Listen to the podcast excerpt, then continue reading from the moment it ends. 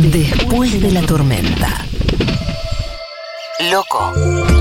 Estás mojado. Pero te, todavía te quiero.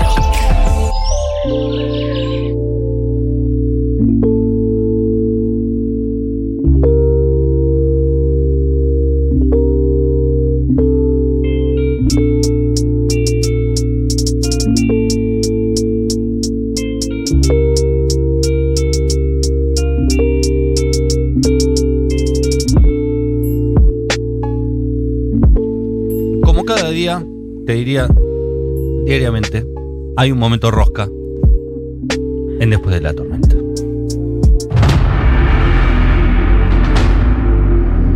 Y qué mejor para hablar de rosca que uno de los más divertidos analistas de la política argentina, que es Artemio López. ¿Cómo te va, Artemio, querido, tanto tiempo? Todo bien, querido, todo en orden. Vos, Matías, todo en orden. ¿Cómo andan, chicos? Bien, tenemos a un Matías, tenemos a una María del Mar. ¿Qué tal, María- Artemio? ¿Cómo estás? María del Mar, ¿cómo andan? Mucho gusto. Que María del Mar es una rara avis, que es una colombiana peronista. Como corresponde. Como deberíamos ser todas y todos. Cuando dijo que vamos a peronizar el mundo el compañero Moreno, bueno, ya peronizamos partecita de Colombia. Estaba, estaba, estaba en, en- en lo cierto. Bueno, acá Eh. estamos, peronizando provincia de Buenos Aires, al menos. Sí, queremos que nos cuentes. Si tenés algo ya analizado, si hiciste algunos análisis de focus group o algún tipo de encuesta, si tenés eh, información de quiénes pueden ser los candidatos del Frente de Todos en provincia de Buenos Aires y en Capital, lo que vos quieras. Nombres y apellidos no, porque hay muchos en danza y la verdad no tengo ninguna certeza de quiénes pueden ser. Lo que sí creo que esta va a ser una elección de espacios. Hay dos espacios que miden frente de todos y obviamente juntos por el cambio. Entre ellos dos van a receptar el 90% de los votos. O sea, no va a quedar alternativa para tercera fuerza, sean esta Randazo, sea esta Libertario, sea inqui- incluso izquierda tradicional. Creo que va a ser una elección legislativa con dinámica ejecutiva, muy polarizada. En provincia de Buenos Aires se ve claramente, hoy el Frente de Todos tiene una diferencia apreciable entre 8 y 12 puntos según la consultora. Yo me guío por la consultora Proyección que me parece confiable, pero bueno, hay otras, pero todos indican que el 1-2 está en favor del Frente de Todos. Lo que creo hay que discutir todavía es la amplia este, gama de indecisos que está en torno al 15%, que son sectores medios, medios bajos, a qué? A los cuales no le llega la ayuda que tradicionalmente da el gobierno sobre la base de la pirámide, pero están lejos también de los mejores salarios, salario mínimo vital y móvil, el corrimiento del, del piso a 150 mil pesos. Son salarios habituales en estos sectores de 45 mil pesos y Matías, acordate que una línea de pobreza para cuatro personas hoy está en 60 mil. Por lo tanto, estamos en una situación crítica de segmentos que han sentido en carne propia el desastre macrista. Es evidente el deterioro socioeconómico y hay memoria reciente de eso. Pero no están viendo claramente las mejoras socioeconómicas que el gobierno de eh, Alberto Fernández había desplegado como promesa en la campaña. Artemio, una pregunta con respecto a esto que decís eh, del el pasado y el antecedente macrista en la provincia de Buenos Aires y teniendo en cuenta que hace muy poco tiempo se bajó finalmente Jorge Macri de la contienda. Acá en la mesa teníamos eh, unas hipótesis distintas, pero vos decís eh, o qué opinás de, de esa decisión de Juntos por el Cambio y si les convenía Juntos ahora. de, de Juntos, eh, próximamente J, eh, de Juntos, eh, y si les convenía electoralmente bajar a Jorge Macri y si Santilli marca mejor en la provincia de Buenos Aires o si es una decisión de, de una pulseada política entre ellos. Creo, María del Mar, que es una pulsada política y que están discutiéndose hacia adelante los liderazgos 2023. Desde el punto de vista electoral, da exactamente lo mismo que encabece Santilli o Jorge Macri, porque vuelvo a insistir, lo que miden son los espacios. Lo mismo para el frente de todos, te voy a ser absolutamente sincero, salvo algunos liderazgos que son obvios, como el de Cristina, el de Axel Kicillof y eventualmente el del presidente, que pueden agregar. La verdad es que cualquier otro candidato no va a superar el techo, o le puede, puede, en el margen puede pasar, pero estructuralmente no va a superar el techo del espacio del Frente de Todos. Tampoco puede superar ningún candidato el espacio de Juntos. La oposición tiene la misma estructura de, eh, nuclear y de eh, voto que, la, que el oficialismo. En ese sentido, Artemio, vos lo que estás diciendo es que vaya con un candidato mega conocido como podría ser Daniel Scioli, o un candidato no tan conocido como Kreplach, el número final podría ser el mismo. Podría ser muy parecido, exactamente. No creo que haya. Además, los candidatos en una campaña se conocen finalmente, pero no, no le doy, no le asigno gran importancia en esta elección a, a, los atributos del candidato. Creo que es una elección muy polarizada, confrontan dos modelos de país y eso va a estar absolutamente claro en la elección. Mi perspectiva es que hay que definir estos 15 puntos de indecisos que definen su voto en función de las condiciones socioeconómicas.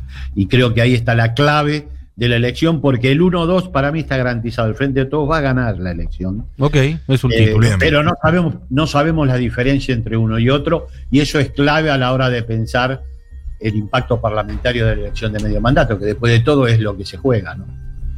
Artemio, Hay otro Matías en esta mesa, que es Matías Rosu. acá, me quedo un segundo en la provincia de Buenos Aires frente de todos. Oficialismo, es, es más, más importante el sello que quien encabece. Y las variables socioeconómicas. Por un lado, el salario real y por el otro, la obra pública. ¿Cómo ves la, la percepción de la población de las dos cosas? Bueno, yo creo que la obra pública está funcionando, igual que la campaña sanitaria. Falta claramente una mejora en el salario real. Hay señales muy positivas, esto de haber levantado el piso de paritarias a partir de la señal de Cristina de 40 puntos a los empleados legislativos, sirvió para que varios gremios, incluso los de menos poder de lobby, reabrieran paritarias. Una buena decisión del salario mínimo vital y móvil de correr el 35% de aumento a septiembre y volverlo a abrir eventualmente para que esté por sobre la inflación. Lo mismo la corrección de jubilaciones y pensiones, esta vez a través de bonos, pero probablemente vaya a haber otros, porque está claro que eh, no se puede enfrentar una elección con niveles de jubilaciones y pensiones que están por abajo de la línea de Pero indigencia. da- daría, daría la Sí. sensación de que después del casi empate del año pasado, otra vez empatar con la inflación casi que no alcanza. No, no alcanza. Yo creo que el gobierno tiene que empeñarse en que efectivamente se recupere no solo la inflación, esté unos puntos arriba. No te olvides, eh, Matías, que venimos de casi 20 puntos de caída del salario real, jubilaciones y pensiones de la, de la herencia macrista. Estamos en el poder adquisitivo más bajo de este, salarios, jubilaciones y pensiones, salarios bajos, medios, ¿no? Pero ¿qué tanto lo distingue la gente? ¿La herencia macrista o este gobierno? en- está con los salarios, digo. Todavía es reciente la memoria del Mm. daño que produjo Juntos por el Cambio, pero comparto con vos de que no hay que este, especular demasiado con eso.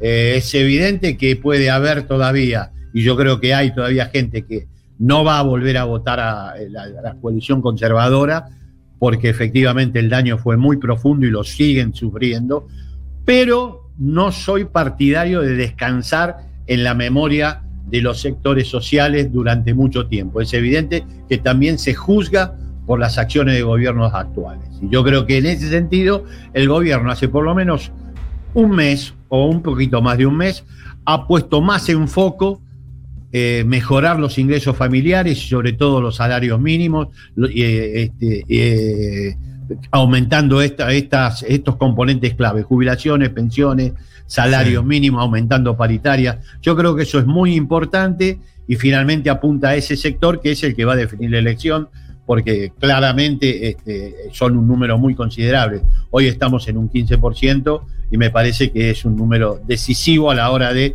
no marcar quién gana, Porque yo creo que el FDT está en condiciones de ganar esa elección, pero sí, si la diferencia va a ser 10, 7, 1 o 5 puntos, lo cual es muy importante para una elección de medio mandato. Y la obra pública, ¿no? Justo el martes charlábamos con Gaby Pepe y Cecilia Camarano que nos anticipaban que van a estar todos los fierros apuntados ahí.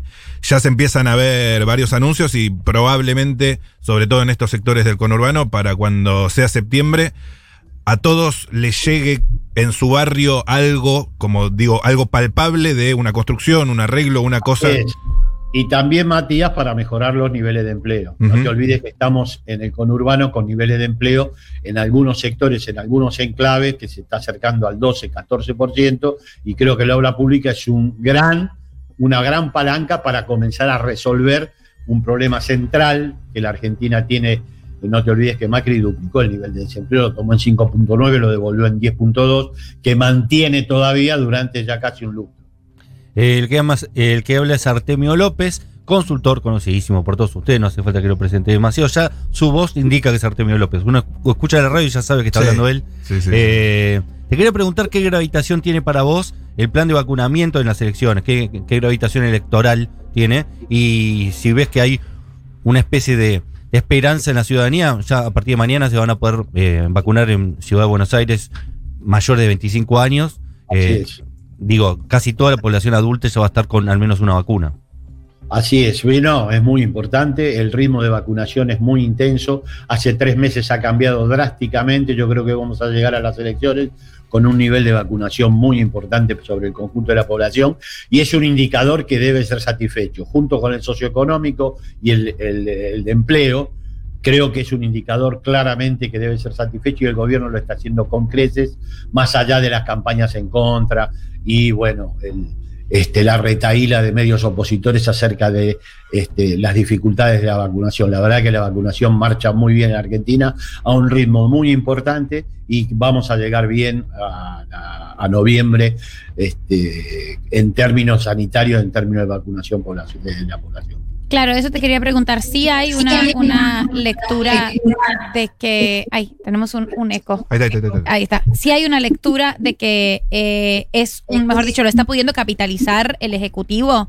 Eh, Ah, bueno, cuando, cuando vos haces este, eh, a nivel internacional, a nivel nacional, preguntas sobre cuál es el atributo central que ven como positivo en el gobierno, el atributo sanitario surge claramente. Mm. Ven que ese es el mejor, esa es la mejor arista, la mejor dimensión del gobierno nacional, lo cual puede ser leído muy positivamente, está muy bien, y también que la cuestión socioeconómica y otras cuestiones están un poco más relegadas. Totalmente. Es evidente que la cuestión sanitaria marcha muy a la cabeza con respecto a otros temas en la evaluación comunitaria de la marcha del gobierno. Igual eso también hoy. Digo, en septiembre Hoy, para hoy. muchas personas ya puede haber quedado un poco más, un poco atrás el tema de la vacunación, me imagino. Digo. Sí, eh, eso ¿No? tiene un valor hoy, igual creo que eh, va a seguir, eh, todavía falta bastante camino por recorrer, Mm. pero es cierto que va a pesar al momento de la elección, el componente socioeconómico va a tomar más dimensión del que tiene hoy. Creo que ese va a ser O sea- decisivo a la hora de que los indecisos tomen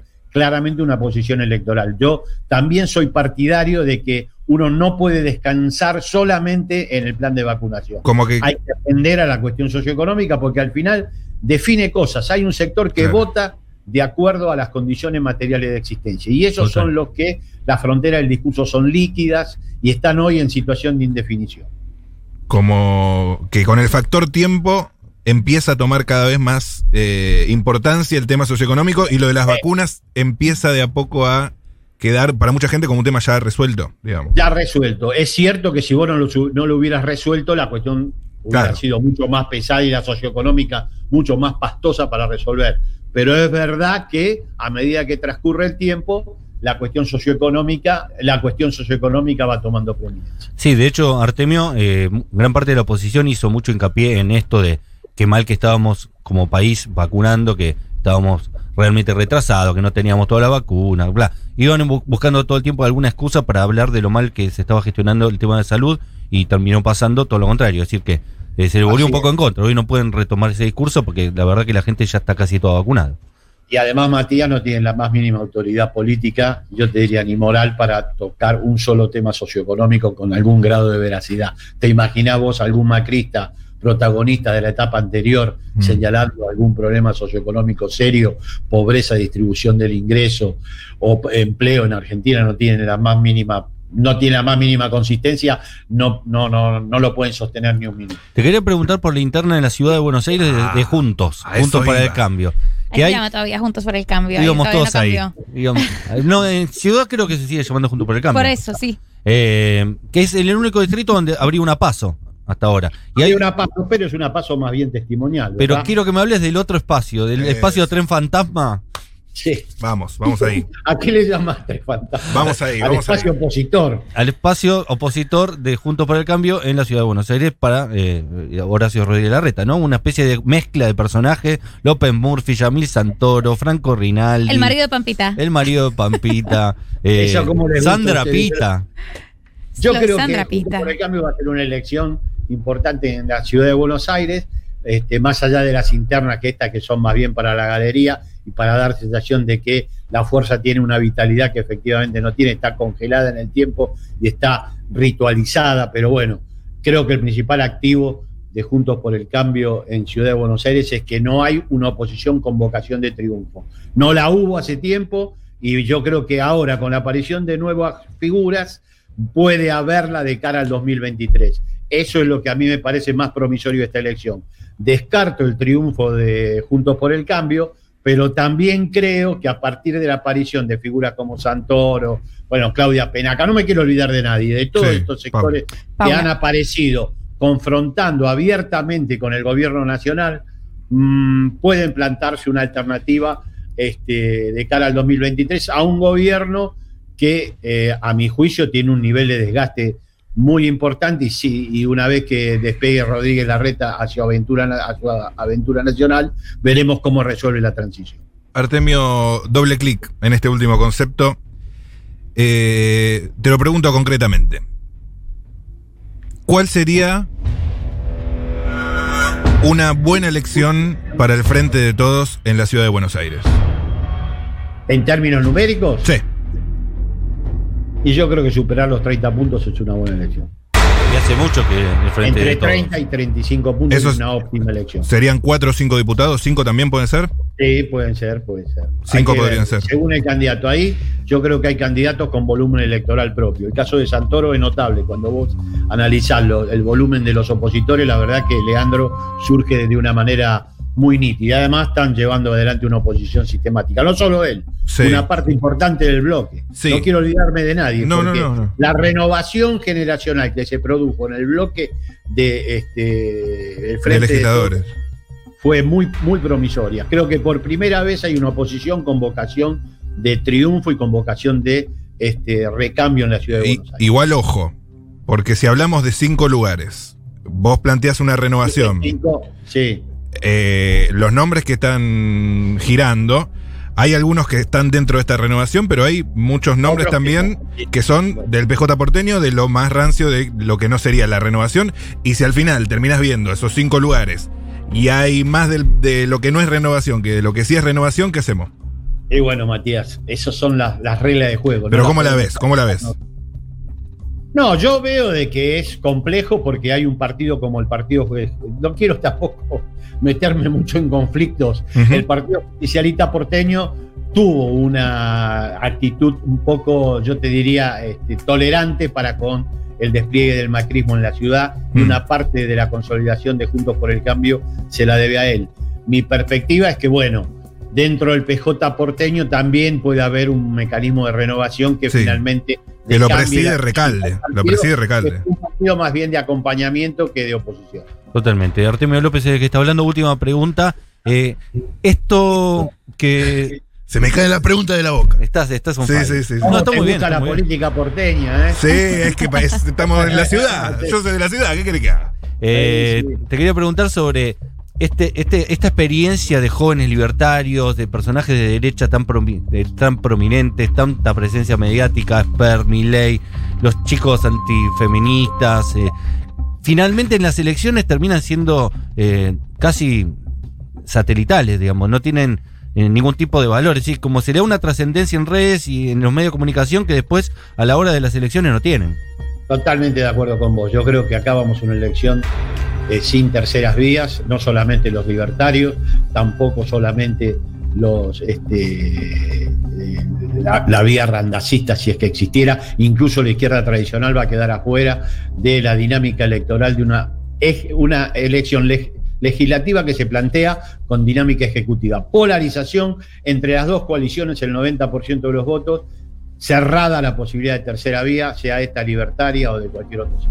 Totalmente. Es decir, a veces también nosotros tenemos que hacer una autocrítica. Así como hablamos en la década pasada, quizás más de los partidos de izquierda y nos peleábamos con los troscos, y después los troscos capaz que no tenían tanta presencia en las elecciones. Ahora capaz que estamos sobrevalorando esta nueva generación de derecha que después no, no sabe articular un partido, no tiene la posibilidad. Hay que mirarlos atentos, hay que estudiarlo porque realmente están creciendo mucho, pero a su vez también le estamos dando más presencia de lo que finalmente termina teniendo. Estoy totalmente de acuerdo y creo que eso es lo que va a pasar en estas elecciones. Va a haber ahí una clara defraudación con respecto a lo que analistas y medios decían que estos segmentos periféricos eran. Artemio, ¿conoces a Bizarrap? No, ¿quién es? Es un- el artista argentino más escuchado en el mundo en este momento. Bueno, yo tengo 66 años, no me pidas a mí. Bueno, esta es una radio joven, esto es Futurock, ¿sabes? Bueno, bueno, pero este, escúchame, todo tiene un límite. No, no, no, no, no, no lo conozco. ¿Cómo es? Eh, es un gran productor. Es, eh, estamos viviendo un momento donde los productores de música son las estrellas. A, a diferencia de lo que era antes, que el músico era la estrella y el productor era alguien casi desconocido. Ahora los productores tienen un carácter mundial. Se un le, carácter- se le puede aplicar la, la- la- la- sentencia de Papo, buscate un trabajo decente. Exactamente. Son- se lo encontraron y ahora facturan más que los que tocan la A guitarra. Papo, llegué, a Papo llegué bien, ¿ves? ¿Eh? Me dio bien.